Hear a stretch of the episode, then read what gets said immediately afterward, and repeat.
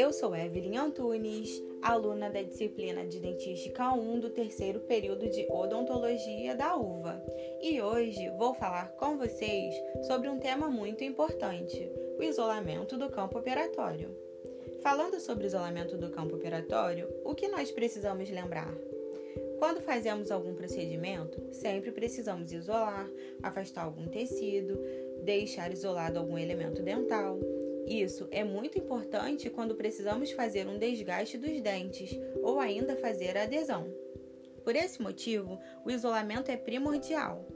O isolamento do campo operatório pode ser absoluto ou relativo.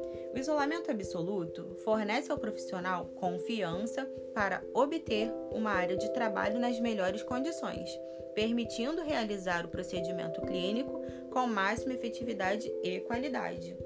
Para realizar um correto isolamento absoluto, utilizamos perfurador de borracha, grampos, arco de Young, pinça porta-grampo, dique de borracha, fio dental, lubrificante, instrumento rombo, tesoura, tira de lixa metálica, protetor labial ou vaselina. E quais são as vantagens do isolamento absoluto? Principal vantagem do isolamento absoluto é a proteção, tanto do paciente quanto do profissional. Ele vai diminuir os riscos de contaminação, vai proteger tecidos moles de contato com agentes químicos, como condicionadores ácidos ou adesivos. Evitar acidentes, como cortes nos tecidos moles, e evitar a possibilidade do paciente aspirar resíduos oriundos do preparo cavitário ou do material restaurador. Outra vantagem do isolamento absoluto é manter um campo operatório limpo e seco. Por quê? Porque limita com que a umidade e a salivação entrem em contato com os dentes, fazendo com que você consiga com muito mais facilidade, com muito mais tranquilidade, fazer os procedimentos adesivos. O isolamento absoluto também permite melhor acesso e visibilidade através da retração dos lábios, língua e tecido gengival. Ele também apresenta contraste de cor com os dentes. Isolamento absoluto proporciona o aumento de produtividade, pois o tempo consumido pela conversa, enxágue e expectoração do paciente durante o atendimento é eliminado, diminuindo assim o tempo de trabalho. Porém, existem algumas condições que dificultam a utilização do isolamento absoluto. São elas: dentes que ainda não erupcionaram o suficiente, em alguns terceiros molares e em dentes extremamente mal posicionados, em pacientes com asma, respiradores bucal ou com alguma dificuldade de respirar, em pacientes com fobia ou alérgicos ao látex.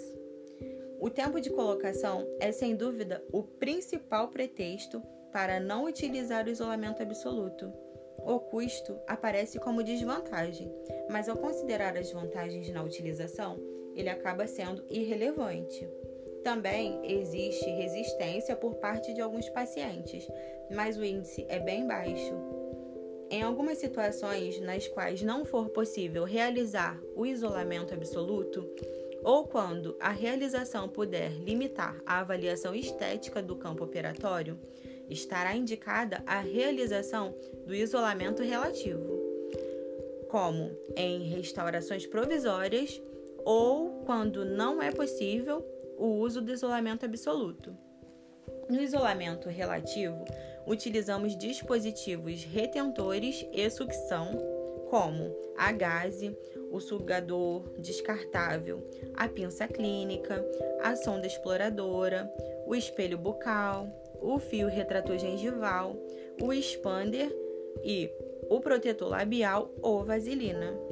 Além de proporcionar um melhor acesso em algumas situações clínicas, devido à incompleta erupção ou ao mau posicionamento dos dentes, ou quando o paciente apresenta sérias limitações ou alergia ao látex.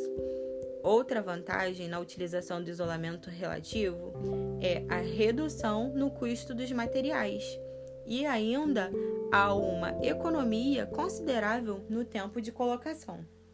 Entretanto, o tempo de trabalho é aumentado devido às trocas constantes de rolos de algodão, enxágues bucais, aspiração de saliva. Além disso, não proporcionam proteção absoluta aos tecidos moles, nem garantem um campo operatório totalmente seco, comprometendo assim a visibilidade e o acesso do profissional.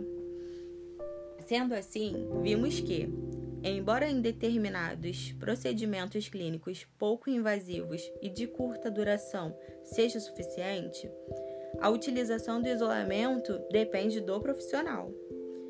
O ideal é realizar sempre que possível o isolamento absoluto, mesmo que exija algum tempo e custo adicional para assim obter melhores condições e qualidade de trabalho.